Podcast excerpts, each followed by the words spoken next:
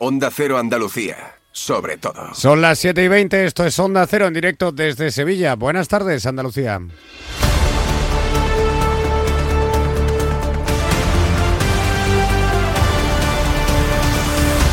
En Onda Cero, la brújula de Andalucía. Jaime Castilla. Escuchen esto, cuatro años y nueve meses de cárcel. Esa es la sentencia que le ha impuesto la Audiencia Provincial de Sevilla por los delitos de prevaricación, malversación y falsedad documental a Juan Francisco Trujillo, conocido como el chofer de la coca, en una de las últimas piezas juzgadas del macrofraude del caso ERE, donde fueron expoliados casi 700 millones de euros de dinero público durante los gobiernos socialistas de la Junta. Trujillo era el chofer del que fuera director general de Trabajo y Seguridad Social durante aquellos años, Francisco Javier Guerrero, ya fallecido, y se dedicaba, según confesó en sede judicial, a comprar cocaína y pagar fiestas y comidas con el dinero de todos los andaluces. Ocurre esto cuando la audiencia de Sevilla recaba también información para pronunciarse sobre la solicitud de indulto del expresidente socialista de la Junta, José Antonio Griñán, quien está condenado también por prevaricación y malversación a seis años de prisión en la pieza política. Desde la Junta, que ha sido requerida para informar sobre ello, dicen que no quieren indultos y mucho menos para corruptos.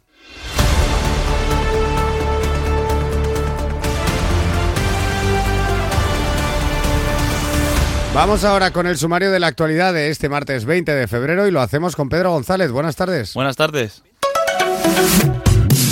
Y empezamos con la voluntad de cambiar el decreto de simplificación administrativa que ha mostrado el presidente de la Junta, Juanma Moreno, tras levantar una nueva polémica con el Gobierno Central a cuenta de Doñana. Dice el Ejecutivo andaluz que todo puede hablarse mientras que desde Madrid quieren garantías. El campo vuelve a echarse a la calle este martes en Granada y Córdoba, convocado por las grandes organizaciones agrarias. En esta última, agricultores y ganaderos han protagonizado enfrentamientos con la policía al intentar acceder al centro a pie. La economía andaluza crecerá una décima más que la de toda España en 2024, en concreto un 1,9%, según las previsiones del informe Loyola Economic Outlook para este invierno que han hecho público hoy. Refleja también que la tasa de paro caerá por debajo del 18%. Ni un solo miembro del gobierno ha estado presente en el minuto de silencio en homenaje a los dos guardias civiles asesinados hace 10 días en Barbate que ha tenido lugar en el Congreso. Tampoco han estado Núñez Feijóo ni Abascal, ni han asistido igualmente ni uno solo de los miembros de Bildu, RC, Podemos o Junts. La Policía Nacional interviene más de media tonelada de cocaína en el puerto de Algeciras. Viajaba en el contenedor de un barco procedente de Panamá y los agentes han detenido a siete narcotraficantes cuando extraían la droga. Y en la entrevista hablamos con el cantante Juan Valderrama, que el próximo 27 de febrero aterriza en Córdoba con su espectáculo, espectáculo Diván del Tamarit de Federico García Lorca tras su estreno en el Teatro Real. En Onda Cero, la brújula de Andalucía. Los andaluces somos líderes en poner el alma en todo, en sacar una sonrisa, en dar siempre la bienvenida. Somos líderes en el arte de sentir, en echarle coraje al día a día, en exigirnos cada vez más. Somos líderes en entendernos, en amarnos, en escuchar a los demás. Tenemos mucho que celebrar. 28 de febrero, Día de Andalucía, Junta de Andalucía. La Federación Andaluza de Municipios y Provincias te acerca a las novedades de lo que más te preocupa. Empleo, salud, medio ambiente y sostenibilidad, ciudades inteligentes, participación ciudadana, cultura y patrimonio. Tienen más información en famp.es. Yo cuido de la sanidad pública. Y yo. Y yo. Y yo. En CESIF trabajamos por ello. Un incremento de plantillas. Por una carrera profesional ágil y efectiva para todas las categorías. Por contratos más estables y bolsas actualizadas. Porque si tú no te conformas, nosotros tampoco. Yo cuido de la sanidad pública. Confía en CESIF. El 6 de marzo, vota CESIF. En Onda Cero, la brújula de Andalucía. Jaime Castilla. Cuatro años y nueve meses de cárcel por los delitos de prevaricación, malversación y falsedad documental en una ayuda ilegal de más de 1.300.000 euros. Esa es la sentencia que hoy ha comunicado la Audiencia Provincial de Sevilla a Juan Francisco Trujillo, quien fuera chofer del exdirector general de Trabajo durante las juntas socialistas, Francisco Javier Guerrero, ya fallecido. Es la última sentencia de una de las piezas más mediáticas del caso ERE, la conocida como la del chofer de la coca, ya que el juez considera que queda demostrado gracias, entre otras pruebas, a su propio testimonio que Trujillo usó dinero público para pagar cocaína, copas, fiestas y comidas suyas y de su jefe. Eso sí, el juez le absuelve del delito de tráfico de influencias porque no ha quedado acreditado. Todo ello mientras la audiencia de Sevilla recaba información para pronunciarse sobre el indulto solicitado por el expresidente socialista de la Junta, José Antonio Griñán, condenado a seis años de cárcel por prevaricación y malversación en la pieza política del caso de los ERE. Ahora mismo tiene su condena suspendida por su estado de salud.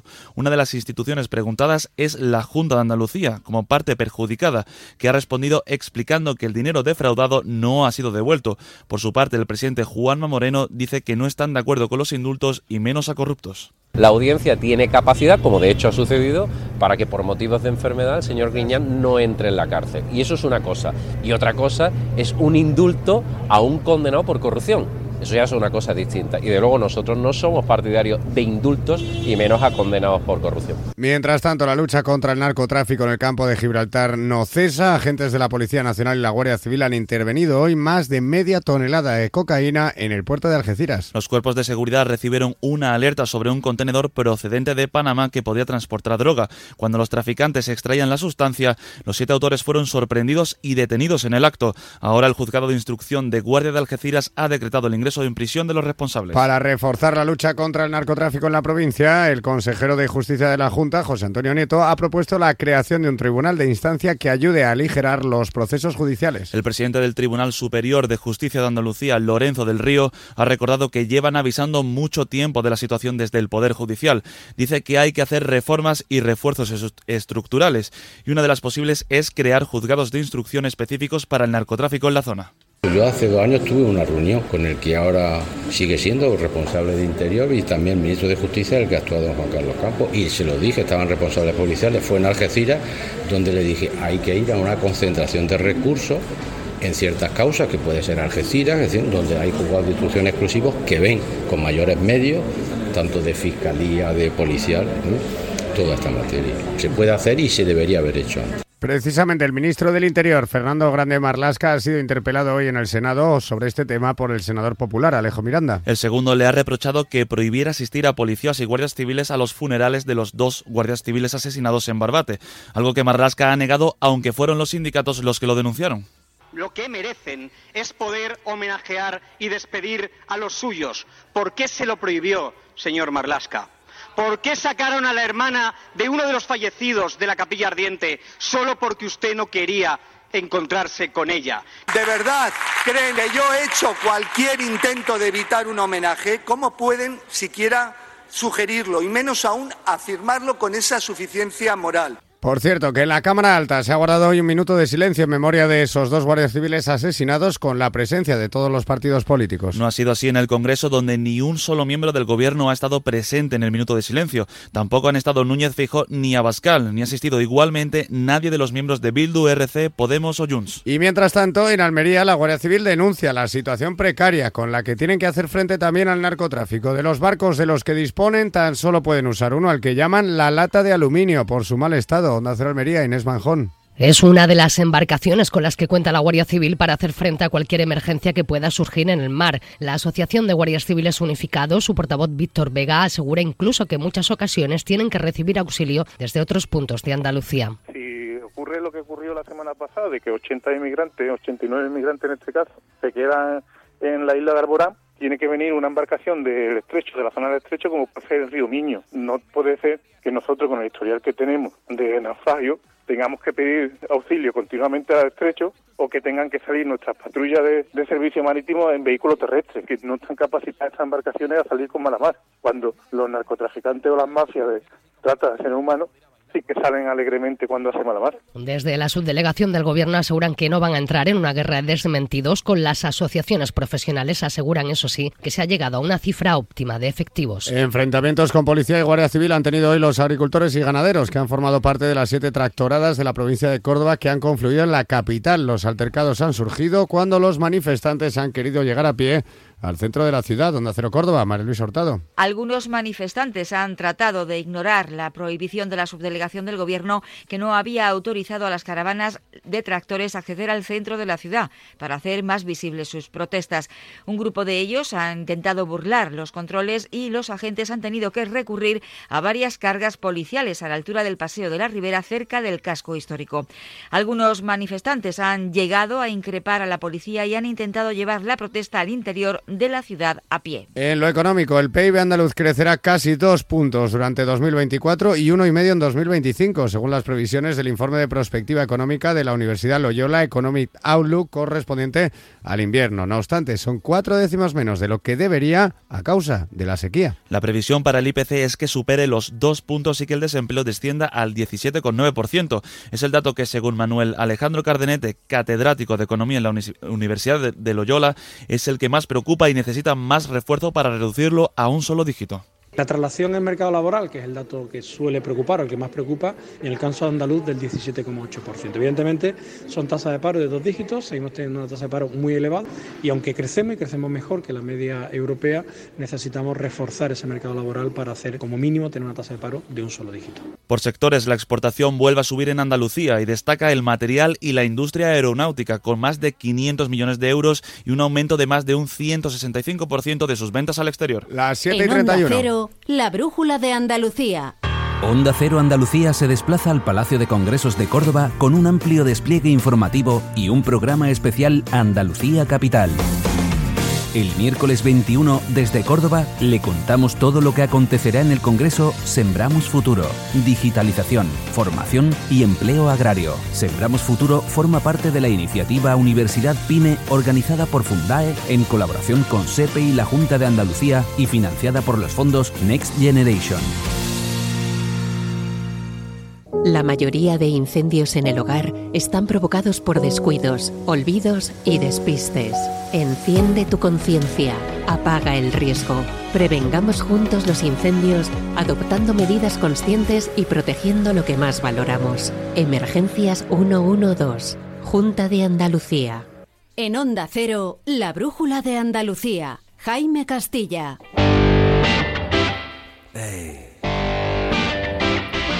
Diván del Tamarit es un libro póstumo del gran poeta granadino Federico García Lorca, un poemario sobre el amor y la muerte que vería la luz en 1940. Sería muchos años más tarde, en 1998, cuando otro gran artista, también granadino, Carlos Cano, le pone música a esos versos y le da una nueva vida. Y ahora otro gran cantante, al que le viene de raza, continuador de una gran estirpe, ya lo entenderán, lo trae hasta Andalucía de nuevo y en concreto al Teatro Góngora de Córdoba el próximo 27 de febrero. Él es Juan Valderrama y está aquí con nosotros en la Brújula de Andalucía. Buenas tardes, Juan, y bienvenido. Hola, Jaime, bien hallado. Qué alegría escucharte, Juan. Oye, una cosa, estrenaste esta obra en el Teatro Real de Madrid, nada menos. Pues mira, voy a decir unos cuantos así a bote pronto, ¿eh? con Miguel Poveda, con Carmen Linares, Ana Belén, Menuda presentación, ¿a quién se le ocurre? Sí, y Diana Navarro, en fin, estuvimos ahí unos, Antonio Reyes, unos cuantos amigos en el Teatro Real, porque bueno, es un, yo creo que este, que este, este trabajo de Iván de Tamarí lo merece, porque es una obra de Lorca que hasta que Carlos Cano no le puso música estaba como ahí dormida, ¿no? Y luego, pues muy pocos artistas se atreven con ella. Yo creo que es muy que es, un, que es una obra fascinante, el espectáculo, la gente se divierte, lo pasa bien, Aparte yo canto más cosas, canto, canto coplas, canto canciones mías, canciones de mi padre y al final hacemos un espectáculo que yo creo que, reúne pues muchos ingredientes y sobre todo los versos de Federico que son potentísimos. Te lo iba a decir precisamente Juan que bueno, más allá efectivamente de Iván del Tamarita, además añades tus propias composiciones, las canciones de tu padre, que supongo que eso quieras que no todavía atraerá a mucha gente. O sea que podríamos decir que es un espectáculo que mezcla mucho. Y, y no lo digo un poco como la pregunta, ¿sabes? El comentario típico, sino que claro, es que lo has dicho, cantas a Lorca e interpretas música de Carlos Cano. Ahí es nada, ¿no? Sí, sí, sí, la verdad es que yo nunca había hecho nada de, Lorca porque me parece que Lorca ya estaba muy manido. O sea, todo el mundo hacía Lorca y, y, siempre se cantan los mismos versos de Lorca, pero me encontré con este trabajo que yo desconocía. Y con el Diván de Tamarit, que prácticamente es una obra muy poco conocida del poeta y me, pareció que era una oportunidad para hacer algo de Federico García Lorca y, que aportara, ¿no? No, hacerlo lo que ya estaba hecho, sino que aportara. Y me metí, bueno, pues son 21 piezas entre las gacelas y las casidas, es un doble disco, es un libro disco con, con dos CDs que hice. Y la verdad es que estoy yendo por, por lugares, me está llevando a sitios muy bonitos, he cantado en catedrales, he cantado en teatros y en ciclos pues eh, extraordinarios, en el Teatro Real. Y ahora pues voy a Córdoba, que al fin y al cabo yo tengo el corazón andaluz, porque yo me he criado ahí en, en Andalucía, aunque soy de Madrid, pero yo me he criado ahí. Y pues siempre ir a Andalucía pues, es pisar tu tierra, la tierra que uno siente. Y, voy muy contento porque hace muchos años que no canto en Córdoba. Precisamente te lo iba a decir, que, que bueno que llegas a Córdoba este próximo 27 de febrero, como hemos comentado, el Teatro Góngora, que también es otro recinto histórico, otro recinto como el, pues, vamos, pues como el Teatro Real de Madrid, podríamos decir, en Córdoba, en Córdoba. Y efectivamente, Juan, esta obra necesariamente tenía que hacer parada aquí en Andalucía, ¿no? Siendo pues dos de los granadinos más queridos y más ilustres. Mm, vas a representar a Córdoba y no sé si sigues luego por más partes de Andalucía. Sí, bueno, ahí poco a poco vamos actualizando fechas y yo quiero ir a Granada también. Estamos ahí para cerrar Granada porque me parece que esto, yo quiero cerrar el ciclo de esta gira de Iván de Tamarita en Granada, porque me parece que es el lugar, el lugar de la patria chica de los dos pero bueno, hasta entonces, pues sí, sí, vamos. Lo que pasa es que es un, es un espectáculo, pues ya te digo, ¿no? Que yo lo concibo más para teatro claro. que, que para otro tipo de recintos. Yo hago otros espectáculos, canto canciones con mi grupo, tengo otra, otros espectáculos. Pero este es más, es más teatral. Oye, y Juan, no, es que ya sabes que nos quedamos sin tiempo aquí en la radio enseguida, pero no solo Córdoba, no solo Granada, no solo el Teatro Real, sino que también vas a ofrecer un concierto nada menos que en la sede central de la UNESCO en París el próximo mes de abril. Cuéntame, ¿cómo es eso? ¿Cómo va? Bueno, eso es que vinieron al estreno al Real, me pidieron entradas y vinieron altos ejecutivos de UNESCO, porque el flamenco es patrimonio de la humanidad, pero no ha ido ni un solo flamenco a cantar a la sede de la UNESCO. Es alucinante. ya. Eh, sí, sí. Y, bueno, pues vinieron y, nos mandaron una carta con la invitación para, para hacer Diván de Tamarit en la sede de París de la UNESCO y por supuesto que accedimos, dijimos que sí. Y ahora no sé si va a ser en abril o mayo, pero va a ser. Y la verdad es que desde han cantado solamente dos artistas, Carlos Cano y Miguel Ríos. Y ahora pues si voy yo, pues seremos tres. Qué, responsabilidad, Juan. yo, yo prefiero Córdoba, que me quiten lo bailado. Qué maravilla, pues Juan, desde luego estaremos todos pendientes cuando, cuando lo sepas, cuando sepas la fecha concreta, nos avisas y te vienes aquí y nos lo cuentas, porque sin duda va a ser una experiencia llevar la música española, los, los, poemas de Lorca, la música de Carlos Cano y tu voz allí con todo lo que representa, sin duda es un orgullo y una grandísima noticia. Así que Juan Valderrama, no se lo pierdan, el martes 27 de febrero en el Teatro Góngora de Córdoba, Diván del Tamarid. Estaremos atentos, Juan. Una alegría escucharte y que vaya fenomenal la gira. Un abrazo, querido compañero. Un abrazo. Gracias. Un elefante y nube, y el toro el esqueleto de la niña, y el toro el esqueleto... Nos vamos.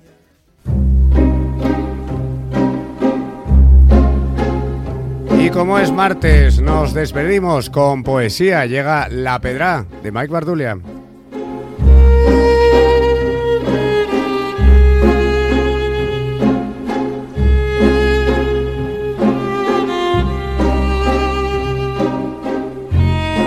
Yo quiero vivir ahora, no jubilar a esperarme, no cuando ya ni alcanzase a dejarme envenenar. Ahora, hoy, desde esta noche, no esperarme amasar suficiente plata verde para el arco iris comprar. Quiero encenagarme ahora que soy un mutante vivo. No quiero esperarme bobo a que todo lo querido se vaya desvaneciendo como por el viento ardido. Mientras me miro y conformo viviendo en color esquivo. Quiero hacer por vivir. Hoy, con todos los que perdidos dejamos pasar la vida como cielos repetidos y nos decimos que ya lo haremos, que va, pasivos. Entonces, tarde lo haremos, como de tiempo aburridos. Aquí pasea la muerte, sonriente, Te acechando la vuelta en cada día, empeñada por ganarnos esa vida gris comprada, nuestro futuro esmaltado. Cada vez más lacio, breve, vacío y acelerado en la estúpida mentira de que está justificado perder piel, uñas y pelo, sueño y amor enlatados. Eso es todo, un esperar y antes de gritar te mueres, esperar memo y confiar abocados a la muerte que la guarda erguida y ávida. Yo quiero vivir de frente, Hoy del primer estallido, antes de que todo cese, mis mundos, los bajos y altos, también los imaginados, cuando estoy con quien yo quiero, estar así rodeado, cálido de azul y estático de paz invariable al lado, de no tener que volar, echar de menos las manos, las voces y las miradas atentas de los que, bravos, a frenar volver queremos, y en la lentitud, quedarnos. Quiero vivir, sin más, lento, dejar de estarme soñando. Quiero dejar de esperar a que vayan caducando todas mis muertes en fila, sin sabores una a una. Quiero dejar de correr. Quiero vivir más lento.